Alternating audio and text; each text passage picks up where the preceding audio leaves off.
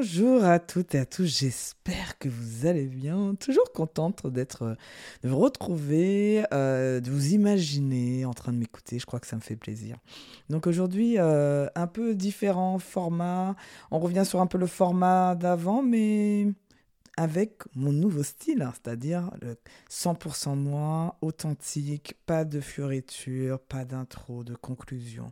Tout ça mis à la poubelle, avec le perfectionnisme d'ailleurs. Tiens, c'est tout à fait avec le sujet du jour. Puisque la, le sujet du jour, c'est les trois erreurs de la bonne élève. Alors j'en sais quelque chose, puisque je suis une bonne élève euh, par ma scolarité, bien sûr, mais aussi dans mes comportements. Et je suis sûre que certaines euh, d'entre vous, et peut-être certains d'ailleurs aussi, hein, vont se reconnaître dans ce que je veux dire. Alors, pourquoi ce sujet? Parce que, bon, ok, moi-même, je suis. Euh, je, me suis séparé tout doucement, mais je n'ai toujours pas fini, pour euh, être honnête, je n'ai pas fini et que de temps en temps, quelques petites, euh, petites prémices reviennent pour me rappeler que je suis encore une bonne élève. On ne retire pas sa casquette de bonne élève en l'espace de quelques mois. Il faut, à mon avis, quelques années, puisque ce sont des croyances bien ancrées qui ont créé un conditionnement qui fait que j'ai un comportement de bon élève. Alors, je ne vais pas rentrer sur le syndrome de la bonne élève qui est connu. Euh, vous pouvez retrouver plein d'infos sur, euh, sur Internet. Ce n'est pas l'objet. L'idée, c'est que ben, on fait toujours tout bien pour être apprécié, aimé, et que on dit pas un mot plus haut que l'autre, euh, et on essaye de se dire que les autres vont bien évidemment savoir que je suis compétente, bien évidemment que je suis sympathique et tati quanti.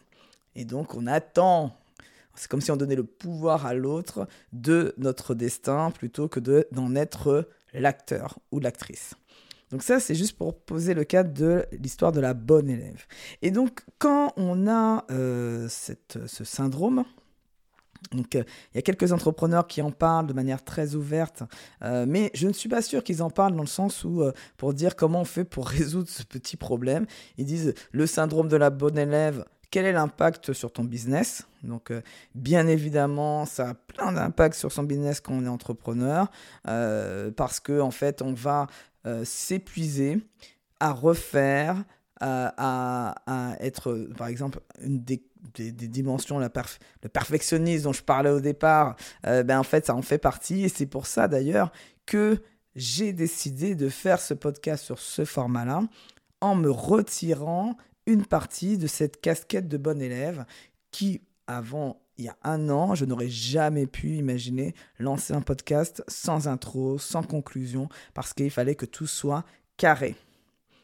Aujourd'hui, j'ai beaucoup évolué, mais ça ne veut pas dire que c'est sur d'autres sujets que je peux avoir cette bonne élève qui rapplique, et je vais vous en parler avec ces trois erreurs. Donc, on, arrive, on commence avec la première erreur. Donc la première erreur, elle est euh, très facile hein, parce que j'en parle beaucoup. Euh, vous allez trouver, je mettrai le résumé de l'épisode de l'épisode dont je parle. Et je mets un peu de suspense, vous avez vu, hein, c'est pas mal non ou pas? C'est du teasing un peu. la première erreur, c'est de ne pas savoir dire non.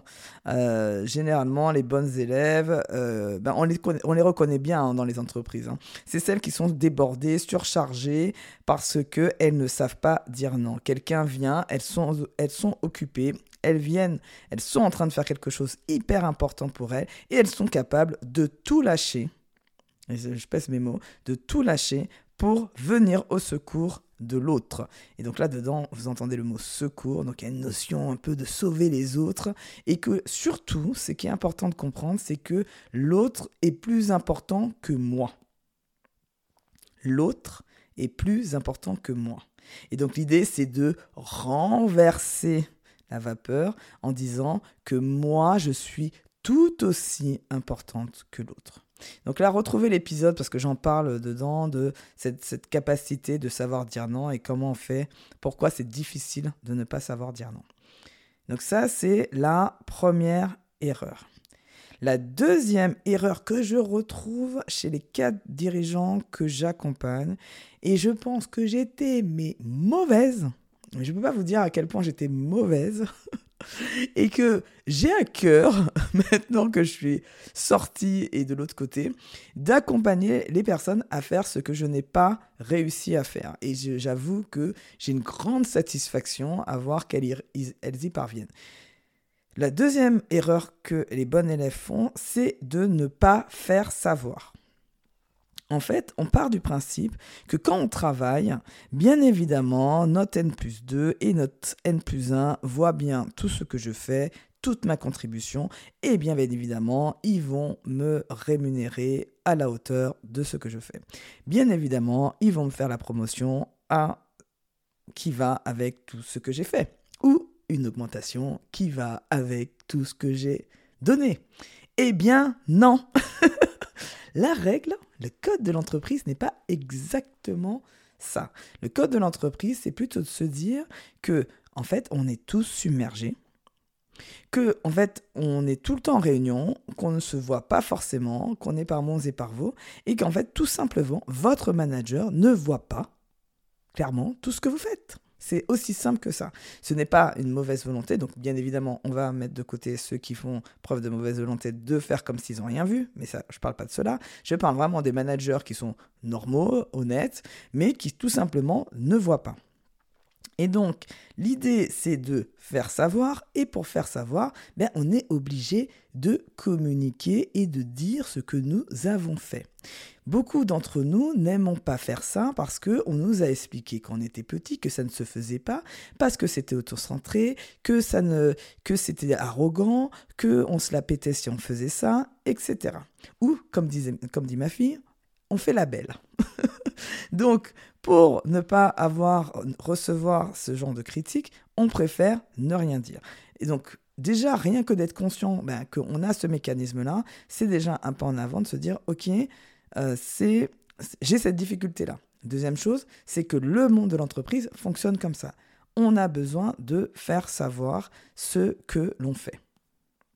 Parce que euh, moi, je me rappelle très très bien quand j'étais en entreprise, souvent il y avait des personnes qui faisaient un tout petit peu, un petit truc minuscule, et eux, ils, ils savaient en parler, mais pendant des mois même, alors que c'était un truc vraiment euh, et eux, ils étaient promus parce qu'ils avaient réussi à faire savoir qui est un soft skill, qui est une compétence.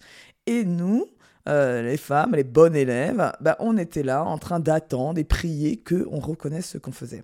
Donc, euh, il nous passait bien évidemment dessus. Donc, faire, faire savoir, c'est une compétence à acquérir très rapidement, surtout pour les bonnes élèves. Ça, c'est la deuxième erreur. La troisième erreur, c'est de ne pas allouer du temps au réseautage.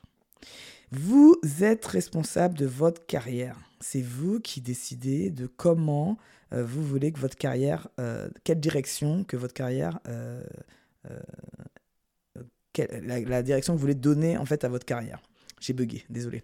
Et donc, et donc en fait, c'est quelle direction vous voulez donner. Et donc, c'est en faisant du réseautage, en rencontrant un maximum de personnes, en vous faisant connaître, et pendant ce temps-là, de faire faire savoir pendant toutes ces rencontres-là, que vous allez avoir des opportunités. Toutes les personnes qui sont restées dans leur bureau ou devant leur ordinateur et qui n'ont pas fait de réseautage ne trouvent pas des super opportunités de poste. Toutes celles qui passent, des fois il y en a qui passent 50% de leur temps à faire du réseautage, trouvent des opportunités de ouf.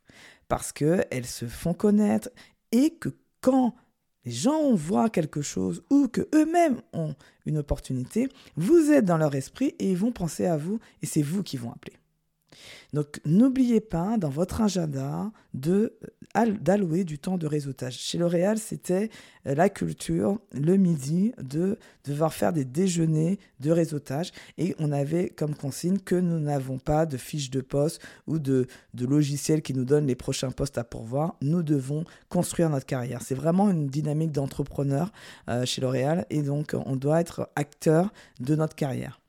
Donc voilà, c'est vraiment euh, ça, c'est aussi un point sur lequel j'insiste pas mal avec mes clientes cadres dirigeantes euh, qui sont dans les grands groupes. C'est vraiment allouer du temps. Je sais, vous n'avez pas le temps, je sais que c'est compliqué, mais dégrader certaines choses, ne faites enlever certaines tâches pour allouer du temps au réseautage. Je ne répéterai jamais assez. Et pour les entrepreneurs, c'est comme ça que je trouve mes clients, c'est comme ça que je trouve des opportunités parce que je réseaute en continu. Abonatateur, salut. Donc j'espère que ces trois erreurs, ne pas savoir dire non, ne pas faire savoir, ne pas allouer du temps au réseautage vous aideront. Je vous souhaite une très belle journée et puis je vous dis ben